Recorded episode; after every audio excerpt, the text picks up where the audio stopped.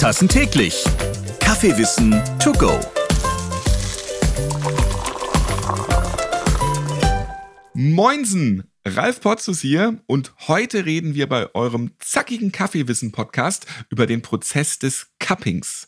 Viele mögen mit dem Begriff vielleicht die Massageart Cupping verbinden. Nee, da steckt was anderes dahinter, wenn ihr nämlich eine Kaffeetasse in der Hand habt. Cupping ist, genauso wie eine Wein- oder Whisky-Verkostung, eine Verkostung von Kaffee. Und wie das Cupping genau funktioniert, das klären wir heute. Mit Chibo-Sprecherin Karina Schneider. Hi. Hi. Literweise Kaffeeschlürfer und Fachmann Benjamin Wiedegren. Tag. Ja, Tag auch. Und Kaffeeeinkäufer Markus Meusburger, der gibt uns auch wieder die Ehre. Hallo. Hallo Ralf. Lieber Benjamin, ich habe gehört, auf unsere Folge heute hast du dich besonders vorbereitet zu Hause. Erklär doch mal bitte, was so ein Cupping genau meint. Ja, mache ich gerne. Als erstes Stichwort vielleicht Cupping zu Hause. Das ist tatsächlich ganz schön aufwendig, auch so in den letzten Monaten gewesen. Viel zu Hause gekappt ähm, und gar nicht so wirklich professionelles Verkostungsraum wie vielleicht in der Firma. Da ist es immer etwas einfacher. Aber man braucht einiges dazu. Also vielleicht mal zum Setup. Was habe ich hier alles stehen? Also letztlich brauche ich einmal ähm, Gefäße, aus denen ich den Kaffee probiere. Sogenannte Cupping Bowls. Die sind auch im Standard definiert, wie die aussehen müssen, wie groß sie sein müssen und, und, und. Da gibt es also Vorgaben dazu. In aller Regel sind diese Bowls auch von innen dunkel eingefärbt, damit ich eben nicht auch schon unterschiedliche Farbnuancen des Kaffees wahrnehme, weil beim Cupping geht es eben um den Geschmack und um die Bewertung von Kaffees. Und da möchte ich mich nicht schon mit optischen Unterschieden sozusagen beeinflussen lassen, um eventuell daraus schon Ableitungen zu nehmen, also irgendwelche Suggestivfehler mit einzubauen. Das heißt, ich habe also sozusagen meine Cupping Bowls, ich habe einen ähm, besonderen Verkostungslöffel, das kannst du dir vorstellen wie so einen etwas tieferen Esslöffel, so Richtung Suppenlöffel. Da wir ja, äh, das kennst du, dann ja auch gleich den Kaffee immer schlürfen werden und dann immer so schöne Geräusche dabei machen. Und dann brauche ich wie immer, wenn ich einen Kaffee zubereite, eine Waage, da es auch fürs Cupping eine ganz genaue Rezeptur gibt. Also wie viel Gramm Kaffee auf wie viel Wasser. Und ich brauche einen Zeitnehmer. Das ist bei einer professionellen Kaffeewaage in der Regel schon integriert, damit ich auch hier die Rezeptur einhalten kann. Nach welcher Zeit mache ich denn was und wann kann ich verkosten? Dann brauche ich natürlich das Wasser. Dafür haben wir dann eben auch wieder eine besondere Kanne mit eben einem länglichen Hals, dass ich sehr, sehr genau steuern kann, wie viel Wasser ich in welchem Tempo in dieses Cupping Bowl gebe. Und ich brauche eine Mühle und ich brauche Kaffee. Ich glaube, das ist es so im Wesentlichen. Und dann funktioniert es so, dass ich den Kaffee frisch gemahlen in meine Bowl gebe und dann mit Wasser aufgieße. Dann warte ich so circa vier Minuten, eine Zeit, die wir brauchen, damit sich eben auch der Kaffee entwickeln kann. Und dann bildet sich oben auf dem Kaffee, man kann das dann immer sehen, so eine Art Kruste, heißt es auch. Also da schwimmt dann der Kaffee oben auf. Und im ersten Schritt der Beurteilung des Kaffees gehe ich mit meinem Löffel und breche diese Kruste. Und da äh, gibt es dann Bilder, äh, wenn man das vielleicht auch mal sieht, dass dann eben die Verkoster immer ganz dicht mit der Nase an diesem Löffel und an diesem Cupping Bowl hängen, weil in dem Moment, wo ich die Kruste breche, ganz, ganz viel Aroma sozusagen frei wird und ich eine erste Beurteilung auch machen kann, eben was das Aroma betrifft. Hm, jetzt bist du schon ganz schön tief eingestiegen. Ähm, ja. Wahnsinn. Wollte ich gar nicht. Cupping ist wirklich ganz, ganz toll. Macht wahnsinnig viel Spaß. Ich würde gerne einmal äh, zwischendurch Markus fragen. Markus, in deinem beruflichen Kontext kommt Cupping ja, glaube ich, ziemlich häufig oder vielleicht sogar fast täglich vor. Ist das richtig? Und wenn ja, wofür setzt ihr das Cupping ein? In der Tat kommt es täglich vor und wir haben unterschiedliche ja, Verwendungszwecke, wenn man so möchte. Ein ganz entscheidender Faktor ist natürlich beim Kauf eines Kaffees, dass wir uns von der Qualität des Kaffees, des gekauften Kaffees dann auch überzeugen, beziehungsweise auch immer wieder überprüfen, ob die gekaufte Qualität auch in Hamburg ankommt. Und da gibt es im Endeffekt drei Etappen, wenn man so möchte. Das ist ein sogenanntes Angebotsmuster. Also man muss sich das so vorstellen, dass wir von Verkäufern, das können Farmen, kooperativen Handelsunternehmen sein, dass die uns per Kurier aus den jeweiligen Ursprungsländern dann kleine Muster zuschicken, also Rohkaffeemuster, 300 bis 500 Gramm irgendwo. Wir rösten äh, diese Muster täglich hier in Hamburg in der Speicherstadt und verkosten die dann anschließend auch. Äh, so kommen wir auch zu einem Kontraktabschluss, also so kaufen wir einen Kaffee. Wenn wir ihn gekauft haben, legen wir einen Verschiffungsmonat fest, also wann soll der Kaffee aufs Schiff gehen im jeweiligen Ursprungsland.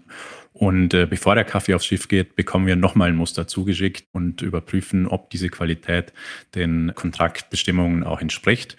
Und erst wenn das approbiert wurde, dann wird der Kaffee verladen und wird dann ja, vier bis acht Wochen später in Hamburg auch ankommen.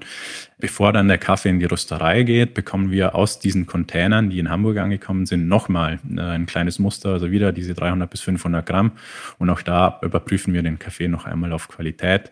Und erst wenn wir ihn für gut befunden haben, dann und approbiert haben, dann wandert der Kaffee in die Chibo-Rösterei und kann geröstet werden. Also das ist so ganz grob und kurz umschrieben, was uns tagtäglich eigentlich begleitet.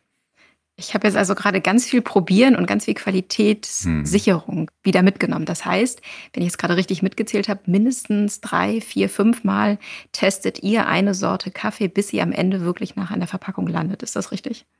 Genau, das ist ganz, ganz wichtig für uns. Man muss sich das so vorstellen, ich habe es mit dem Verschiffen schon beschrieben, vier bis acht Wochen, also zwischen Kauf und wirklichem Röstzeitpunkt dann oftmals zwei, drei, vier, fünf Monate auch natürlich vergehen. Das heißt, für uns ist ganz wichtig, dass wir die Qualität regelmäßig an bestimmten äh, punktuell eben überprüfen um äh, sicherzustellen, dass die Qualität, die hohe Qualität, für die wir bei Chibo auch stehen, auch wirklich gewährleisten können. Ja, und Markus, nochmal ganz kurz bei so einem Cupping, also immer fünf Tassen der gleichen Sorte, die verkostet werden. Das ist unterschiedlich, je, je nach Land und Aufbereitungsmethode. Jetzt mach's doch ähm, nicht kaputt. Ich wollte einfach sagen, da siehst du, wie passend doch immer der Name fünf Tassen täglich ist. Gut, dann, dann sind es fünf Tassen. Tatsächlich ist es ja so, aber das ist das Schöne am Cupping, dass es eben standardisiert ist. Und genau das, was Markus beschrieben hat, sozusagen, ähm, das Cupping eignet sich für ganz, ganz viele Momente. Ne? Und da geht es natürlich auch darum, Fehler zu detektieren, Qualitäten zu bestimmen. Aber es dient eben auch der Verständigung. Also wenn wir uns eben an eine bestimmte Rezeptur und immer an den gleichen Ablauf halten, dann können wir über diesen Kaffee auch sprechen. Das heißt also, ich bereite den Kaffee hier äh, zu bei mir, äh, Markus Kapp bei sich zu Hause und wir haben trotzdem aber eigentlich ein mehr oder weniger identisches Ergebnis und können uns dann auch über die Qualitäten des Kaffees und über den Geschmack des Kaffees austauschen. Und das ist natürlich nicht möglich, wenn ich jetzt hier mit der French Press stehe und Markus macht den in die Filterkaffeemaschine oder so, dann haben wir völlig unterschiedliche Ergebnisse und reden aneinander vorbei. Das ist ganz wichtig, Benjamin, was du ansprichst. Also die Kalibrierung zwischen Verkostern, yes. auch im täglichen Arbeitsleben, ist unglaublich wichtig und ganz entscheidend auch. Das ist, wie du sagst, das Sprechen über den Geschmack, über den Geruch auch, über das Aroma ist ganz entscheidend, damit man sich da gegenseitig auch versteht und kalibriert und weiß, was gemeint ist, wenn jemand von Honigmelone oder sonstigen Dingen anfängt zu sprechen. Hm. Naja, und es gibt eben einen sozusagen einen Goldcup-Standard, wo eben klar auch festgelegt ist, ich habe eben 8,25 Gramm auf 150 Milliliter Wasser, ich habe eine Wassertemperatur von 200 Grad Fahrenheit, da weiß ich gerade nicht, plus minus zwei, was das in Celsius ist, irgendwie 92, irgendwas. Alle Schritte eigentlich sind sozusagen standardisiert, sodass wir die Möglichkeit haben, eben über diesen Kaffee zu sprechen. Und sag mal, ihr beiden, wenn wir jetzt unseren Zuhörern einen Tipp geben wollen, wie sie zu Hause mal das Kappen ausprobieren können. Jetzt hast du ja am Anfang, Benjamin, schon ziemlich gut erklärt, was man alles braucht. Ich versuche ja. das nochmal so zusammenzufassen. Also auf jeden Fall Tassen oder Cupping Bowls. Man braucht einen Verkosterlöffel. Man braucht gemahlenen Kaffee, eine Waage, einen Schwanenhalskessel. Wie könnte denn eine Rezeptur vielleicht aussehen oder ein Rezept, das man dann anwenden kann, damit man auch etwas herausbekommt, was man dann kappen kann und ja. wo dann vielleicht eine Kruste erscheint, die man brechen kann. Das hast du ja vorhin auch erzählt. Das ist natürlich jetzt hier sozusagen schon die halbprofessionelle, also zu Hause deswegen nur halbprofessionell, die halbprofessionelle Ausstattung. Man kann das auch alles sich so ein bisschen ähm, für den Privathaushalt zurechtschummeln. Ne? Natürlich kann man auch irgendwie vorsichtig mit einem Wasserkocher eingießen und man muss jetzt auch keinen gefärbten Cupping Bowl in einer bestimmten Form nehmen. Man kann sich auch irgendwie zwei identische Kaffeetassen suchen. Und man kann statt des besonderen Cupping-Löffels auch einfach einen tiefen Esslöffel nehmen. Und also man kann sich da schon so ein paar Workarounds finden, um sich irgendein so Setup aufzubauen. Dabei ist dann wirklich nur das Entscheidende, wenn man eine Haushaltswaage hat, sollte man sie nehmen, dass man einfach immer die gleiche Grammzahl Kaffee auf Wasser nimmt. Ne? Und mhm. ähm, im Goldcup Standard ist es eben definiert, dass du 0,055 Gramm auf einen Milliliter Wasser hast. Also dann kann man sich das hochrechnen. Ne? Wenn man sagt, okay, ich habe eben 8,25 auf 150 Milliliter. Muss man aber sich natürlich auch nicht dran halten. Wichtig ist nur, dass die miteinander drüber reden, immer das Gleiche haben. Markus zum Beispiel sagt auch, nö, ich mach's anders. Ja? Ich komme mal mit meinen 8,25 Gramm und Markus will es nicht und macht es dann anders und dann muss ich das auch immer anpassen, damit wir uns unterhalten können. Markus, jetzt möchte ich wissen, wie du es denn machst. Ja, er schummelt. Naja, wir sprechen über 0,25 Gramm Unterschied. Ich dosiere, wenn man so möchte, manchmal ein bisschen stärker als Benjamin. Ich gehe dann auf die 8,5 Gramm maximal. Ist auch immer, wie Benjamin erklärt hat, abhängig von der Füllmenge. Also es gibt standardisierte Cups oder Cupping Bowls dann auch. Da gibt es kleinere Größen und eben auch größere. Und man muss das dann immer von den 8,25 oder 8,50 eben hochrechnen auch. Also ich arbeite meistens mit 12 Gramm auf 250 Milliliter Wasser.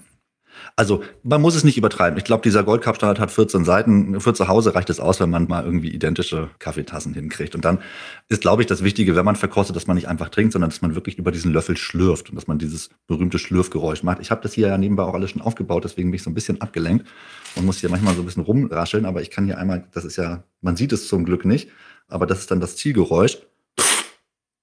Hm. So oder so ähnlich. Kann sich das anhören, ähm, dass man quasi mit viel Luft und ordentlich Schmackes den Kaffee vom Löffel einsaugt und dann kriegt man einen sehr guten Eindruck ähm, von eigentlich allen Parametern, die dort wichtig sind, also vom Aroma, vom Geschmack, Säure, Körper und, und, und. Du hast aber nicht ausgespuckt jetzt, Benjamin, oder? Nee. Ich wollte vermeiden, dass ich akustisch jetzt noch mehrere Geräusche produziere. da gibt doch hier was schief und dann, ähm, nee, nee, nee, nee. Würde man tatsächlich tun. Man würde spucken und man würde auch zwischendrin mit Wasser neutralisieren oder nimmt man einen Löffel nach dem nächsten?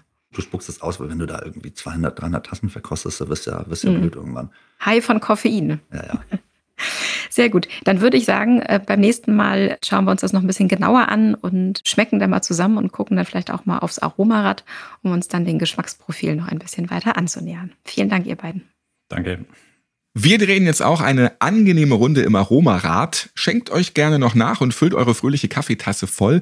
Vielen Dank für die Cupping-Infos, Karina und Benjamin und Markus. Danke. Ich danke. Dankeschön.